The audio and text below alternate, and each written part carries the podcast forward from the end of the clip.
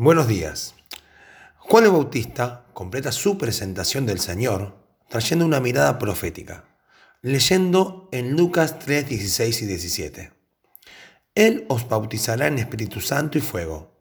Su aventador está en su mano y limpiará su era, y recogerá su trigo en el granero y quemará la paja en fuego que nunca se apagará. Es común observar en la profecía bíblica la narración de hechos proféticos que se encuentran distanciados por un largo periodo de tiempo, como ocurre en muchas de las porciones que están en la palabra de Dios, haciendo uso de que las ideas se describen como grandes picos de montañas, sin mencionar los valles que las separan.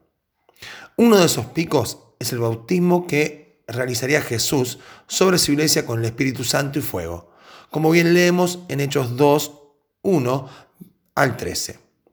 Esta es la misma promesa que el Señor ha dado para su iglesia y que leemos en Juan 14, 26. Mas el Consolador, el Espíritu Santo, a quien el Padre enviará en mi nombre, Él os enseñará todas las cosas y os recordará todo lo que yo os he dicho. También en el capítulo 16, versículo 13.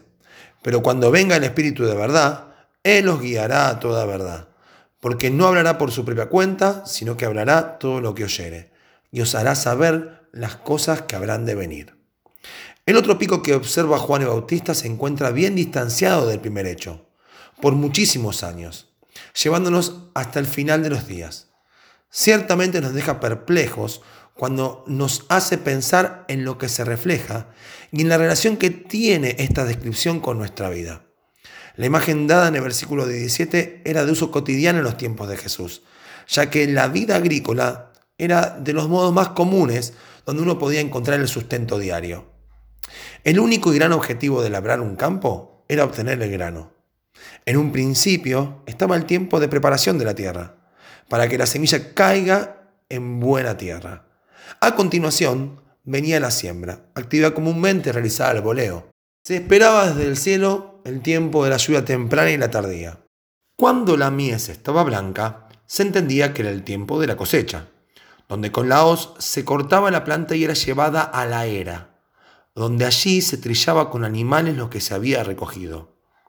Para lograr separar el grano de la paja, se tomaba el bieldo o aventador, que era una pala u horquilla con tres o cuatro dientes, y se lanzaba al aire lo trillado. El viento llevaba la paja mientras que el grano, por su propio peso, caía al suelo. De esta manera, se tomaba la semilla para guardar en el granero. Juan el Bautista describe esta etapa final de la labranza y nos muestra también qué es lo que ocurre con aquello de la cosecha que no sirve. Se quema en la era. Por más duro que resulte decirlo, así es como Dios nos describe el futuro de la humanidad.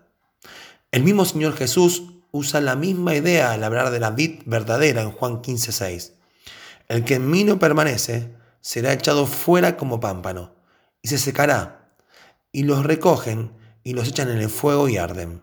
Pensando en todo esto, me hago la siguiente pregunta. ¿Qué es lo que trae peso a nuestras vidas? A veces estamos tan preocupados por cosas superfluas, livianas, que si nos ponemos a pensar, no forman parte de la vida que Dios nos ha propuesto. Permaneced en mí y yo en vosotros, como el pámpano o rama no puede llevar fruto en sí mismo si no permanece en la vid, así tampoco vosotros si no permanecéis en mí. Yo soy la vid, vosotros los pámpanos.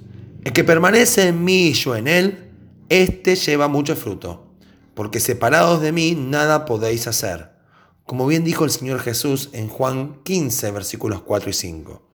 El día llegará donde el Señor limpiará esta tierra para llevarse solo su grano, al granero del cielo por siempre. Todo el resto se quemará.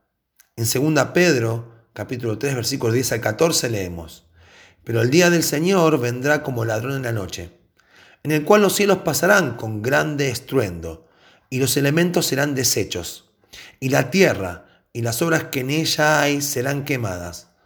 Puesto que todas estas cosas han de ser desechas, ¿cómo no debéis vosotros andar en santa y piadosa manera de vivir, esperando y apresurándoos para la venida del día de Dios, en el cual los cielos encendiéndose serán deshechos y los elementos siendo quemados se fundirán. Pero nosotros esperamos, según sus promesas, cielos nuevos y tierra nueva, en los cuales mora la justicia. Por lo cual, oh amados, estando en espera de estas cosas, procurad con diligencia ser hallados por Él, sin mancha e irreprensibles, en paz. Pongamos atención sobre aquello que trae peso a nuestra vida. Permanezcamos en Jesús y Él permanecerá en nosotros. Esperemos según sus promesas. El plan de Dios proyecta cielos nuevos y tierra nueva. Y en este plan sí mora la justicia que tanto anhelamos. Procuremos con diligencia ser hallados por Él, aprobados delante de Dios, sin mancha e irreprensibles en paz. Quien da peso a nuestras vidas es Cristo en nosotros, la esperanza de gloria, como vemos en Colosenses 1.27. Señor, que tu vida siga creciendo en mí, ya que tú eres el que produces verdaderamente lo bueno en mí, para el tiempo presente y por la eternidad. Que el Señor nos bendiga.